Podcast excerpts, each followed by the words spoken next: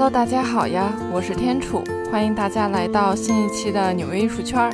看标题呢，估计大家也都知道了。今天的内容啊，和架上绘画、画廊、艺术家等等没有太大的关系，但还算是在艺术圈的范畴内。毕竟珠宝也被称为可穿戴的艺术嘛。今天的内容呢，真的是突发奇想来的。为啥这么说呢？听我仔细为您道来。上礼拜周末休息的时候呢，就跟朋友一起去逛街，被朋友拉进了位于纽约曼哈顿的一家中古首饰店里。我朋友呢，就对着一堆首饰，各种 “Oh my God, amazing”。那平时不戴首饰的我呢，仿佛正在经历男朋友陪女朋友逛街的尴尬场面。不过呢，我还是到处去摸一摸、看一看，拿起来戴一戴、试一试，反正呢也不花钱。后来呢，店员也过来跟我交流，我跟他说我是第一次走进中古店，或者说是第一次在中古店里试戴首饰。我看到一款复古的金色胸针，翻过来一看，首饰后面的标志呢写着 A V O N 这四个字母，一时间呢我也想不起来这是啥，确实有点眼熟哈。但这个价格呢真的是特便宜，很美丽，而且真的很好看。我想着那就买下来吧。然后在等朋友的时候呢，我就好奇的问店员：“这 A V O N 是个啥牌子啊？”那店员呢也跟我解释了一通。我是搞明白了，这个呢是美国之前很有名的化妆品和首饰品牌。但说了半天呢，我也确实没想起来具体是哪一家。那小姐姐看我一头雾水，就直接问我：“那你看过电影《剪刀手爱德华》吗？你有印象里面的雅芳小姐吗？”我这一拍脑袋，突然就有画面感了。还记得在电影开头，女主角的妈妈佩格呢，提着一个装满化妆品的箱子，在小镇里挨家挨户的推销雅芳的化妆品，屡屡碰壁。但是她敲开了位于山顶城堡的大门。这才发现了爱德华，也就有了后边的故事。佩格呢，就是雅芳小姐，那雅芳就是这个 A V O N Evan 啊。小时候商场里设有专柜，街边门店呢多到数不过来，明星代言不断。最重要的是，妈妈的梳妆台上一定会有雅芳的产品。当然啦，雅芳在中国大陆市场也是在二十年间发生了巨大的变化，这里呢就不做详细的介绍了。当然，我也十分惊讶，我们熟悉的雅芳竟然也卖首饰，而且做的还挺好看的。今天的纽约艺术圈不给大家安利雅芳的护肤品，而是带大家聊聊雅芳的首饰到底是个什么鬼啊！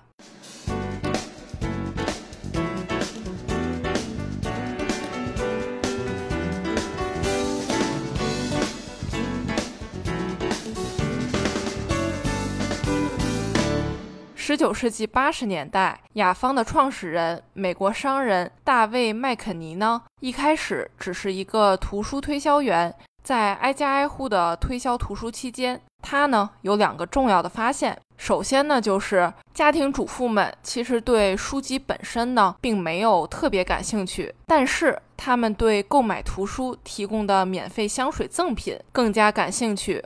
如果只是售卖图书，那么图书推销员呢可能会被毫不留情地赶出家门。但如果有香水赠品的加持，那起码可能这些家庭主妇呢也会愿意让推销员们进门坐一坐，聊一聊。于是。大卫麦肯尼呢，就自己做了一些香水作为敲门砖，吸引这些女士购买香水。哦，不对，是购买图书。其次呢，他真的有很多机会接触到不同的女性，了解她们的喜好，并且他发现女性和女性之间更容易建立联系。其实按现在的话来讲，就是小姐妹之间互相安利好物，真的是能做到不停的买买买。于是看到商机的大卫麦肯尼呢，在一八八六年在纽约创立了加州香氛公司，专门去售卖香水。那时呢，美国只有大约五百万女性在外工作，这乍一听呢，数字还的确挺高的。有五百万这么多，但其实呢，这个数字只占当时美国女性群体的百分之二十，真的是少之又少。那女性的工作呢，也大多是特别不起眼的，就比如说制造业、家政服务等等，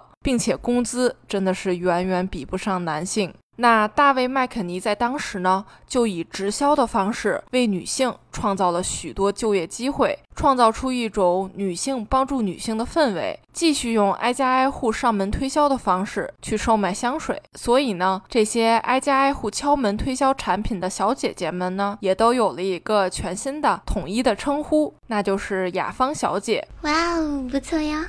那这些小姐姐们呢，大多是家庭主妇出身，所以具有特别强的共情能力。那推销起产品来也是杠杠的，聊着聊着天儿，就让人不自觉的掏钱包买买买了。那在之后的四十年间里，生意越做越大。除了香水，雅芳呢还售卖牙刷、爽身粉等等日常用品。当然了，还有最重要的，那就是化妆品。一九二八年，为了让大家更容易记住公司的名字，那身为莎士比亚狂热粉丝的大卫麦肯尼呢，就选择了莎翁故乡小河艾文河命名，开始用 Avon A V O N，也就是雅芳这个名字去销售产品。那一九三九年呢，他也正式将公司改名儿。之后，雅芳也走出了国门，成为世界闻名的大品牌。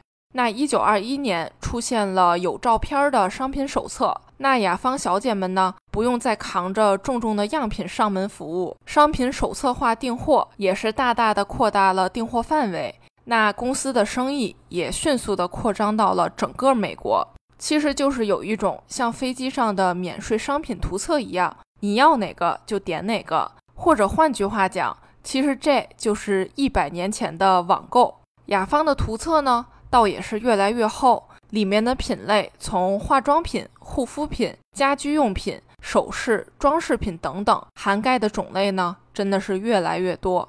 其实在做一个对比，就是比如说咱们现在特别熟悉的雅诗兰黛和迪奥这两个品牌呢，都成立于一九四六年，都是在二战结束之后。那跟雅芳比，简直就是弟弟了，甚至还差了好几辈儿。讲到这儿，就不得不提一个人，那就是艾碧女士。她是大卫聘请的首位雅芳小姐。因为刚才咱们也提到了，在那个年代呢，美国女性连一个完整的公民权都没有，那就更别提出门抛头露脸的工作了。艾碧女士勇敢地接受了大卫的聘书，从此呢，也在雅芳闯出了一片天地，带领公司的女性前进，共同发展。请记住，这位艾碧女士在今天的内容中呢，她可比雅芳创始人大卫更加重要。再回到开头，我去纽约的那家中古店，竟然看到了雅芳的中古首饰。尽管价格不贵，但好歹呢也是被店主擦亮，摆在柜台中间的。我呢一开始以为这可能就是买化妆品的赠品吧，就像现在咱们买化妆品送个化妆包、小镜子，甚至是唇膏一样。但其实呢，雅芳在珠宝首饰这一块也有涉猎，并且做的还真不差。二十世纪六十年代，雅芳开始琢磨去生产一系列香水、古龙水、香膏的容器，就是不走寻常路的那种，多在瓶瓶罐罐上下一些功夫。其实这也算是雅芳进入装饰品和珠宝收藏门类的敲门砖。但可想而知，公司一开始的目的还真就是把包装做漂亮点儿，这样香水才能卖得好。那就比如说吧，雅芳就曾推出过三款藏有香膏膏体的饰品。一个猫头鹰的胸针，一个天堂鸟的戒指和一款吊坠。那这款戒指的支撑呢，是用合金镀金制成的。那戒指表面是仿玉石雕刻而成的精美图案。打开之后呢，就是香膏。盒子内侧也有雅芳的字样。现在也真的是挺难找到这一款了。一九六五年，雅芳开始出售一些珠宝首饰。那大部分呢，还都是算随香水和化妆品的赠品，或者说呢，其实是捆绑销售。由于之前的香膏饰品很受消费者的欢迎，于是，在一九六七年三月，雅芳首次发布了宛如珍宝设计师首饰系列，一套项链配有一对耳夹式耳环，上面镶有闪闪发光的水钻和金色拉丝状的花朵。虽然说不是珍贵珠宝。其实，说实话，这就是仿真的珠宝系列，但它们看起来呢，真的是特别的精致。这一套首饰一经推出就广受好评。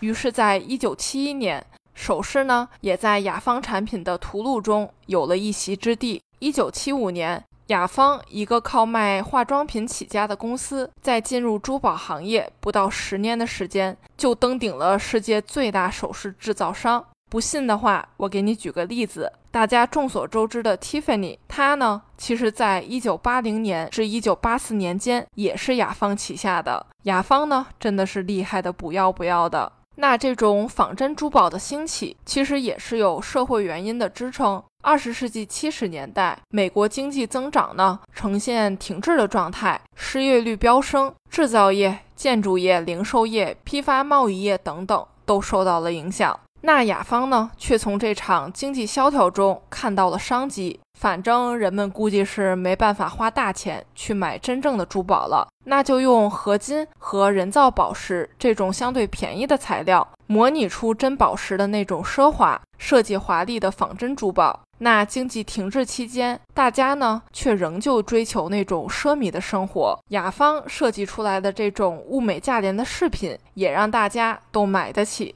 所以一时间，雅芳的宛如珍宝设计师首饰系列在全国范围内大规模的宣传。那这些看上去精雕细琢、工艺繁复、显得特别特别昂贵的首饰呢，也受到了女性的喜爱。除了女士经常佩戴的胸针、耳环、项链、手镯、手表和戒指等等，雅芳的设计师呢，还为男士设计了袖扣、戒指和手表等饰品。涉猎面呢，直接从女性覆盖到了全美所有成年的男性和女性。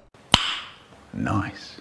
当然了，除了首饰系列，还有装饰品，就比如说节日饰品、盘子、酒杯、小摆件、浮雕等等，应有尽有。每一年的设计呢，也都不一样，其中的大多数也都带有真品证书。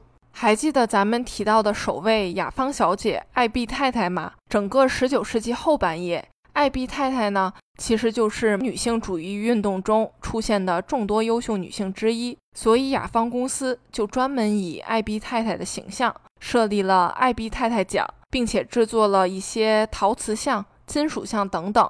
但这些呢，并不是做售卖的，而是颁发给公司销售额业绩特别突出的雅芳小姐作为奖励，鼓励努力工作的他们。那艾比太太的形象呢，大致可以分为陶瓷像和金属像两类。一九六一年，首个艾比太太的陶瓷像诞生之后的每一年呢，陶瓷像的精度都在不断的进步。那一九七八年开始，雅芳公司向业绩冲进领袖俱乐部的推销员们寄送这些陶瓷像。这些陶瓷像呢，有尺寸比较大版本的，还有一些迷你版本的。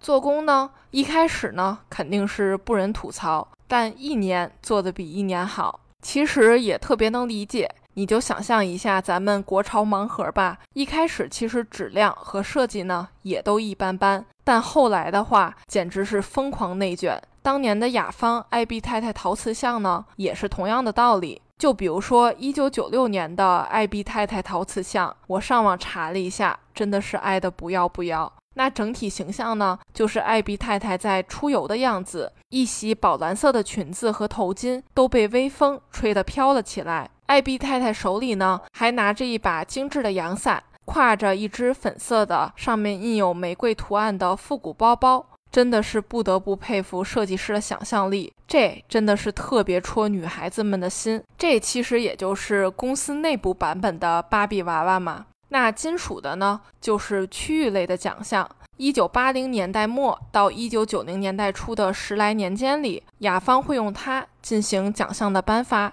一般都会有金色和银色，就像是奥运会颁发奖牌一样，对应的发给地区销售业绩第一，那就是金色，以及其他的鼓励奖，也就是银色。那一九九七年，艾比太太的芭比娃娃也横空出世了，进行发售。但一开始呢，并不是对外的，最初只卖给顶级雅芳销售代理商。现在呢，也属于是十分珍贵的珍藏品。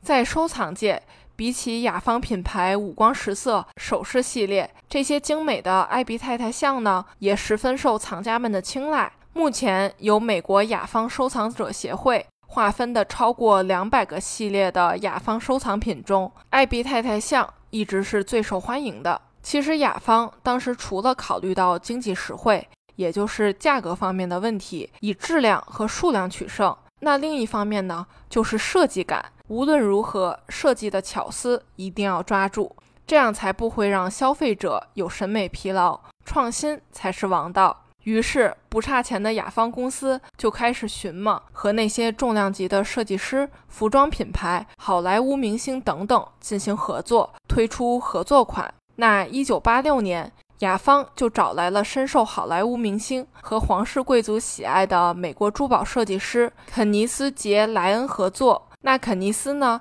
拥有创新的灵感和丰富的想象力，向来以风格大胆、夸张又精致的品味而出名，设计过众多杰出的珠宝作品。那在时尚界呢，也拥有崇高的地位。从1986年到2005年，这几乎长达二十年的合作期间。肯尼斯为雅芳推出了无数风靡全美的时装首饰，所以呢，所有肯尼斯为雅芳设计的首饰背后呢，也都会有 KJL，也就是它名字全称的首字母。一九九三年至一九九七年，雅芳邀请了于一九六三年上映。上映即巅峰的电影《埃及艳后》的女主角伊丽莎白·泰勒，以这部电影为灵感去设计合作款的首饰。那这一系列呢，目前也是雅芳所有珠宝系列中最具价值的。这些首饰和泰勒在电影中佩戴的十分相似，以合金和人造宝石制成，细节拉满，极其奢华。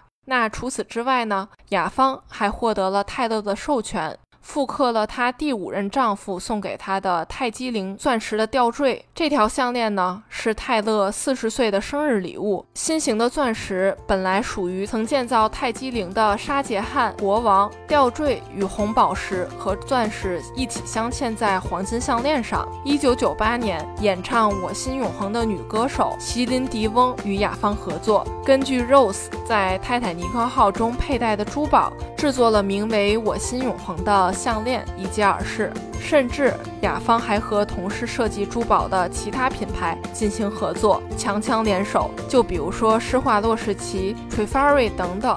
尽管雅芳帝国早已不复存在，但它真的是轰动一时。可能最令我以及听众们想不到的是，迈安利的雅芳竟然还设计出过这么些好看的首饰以及陶瓷像。好啦，这一期的纽约艺术圈就是这样啦。我是天楚，我在纽约，下期见啦。人们常说工作和生活要分清楚，对我来说，艺术占据了我的全部。这里是纽约，我是天楚，我在纽约。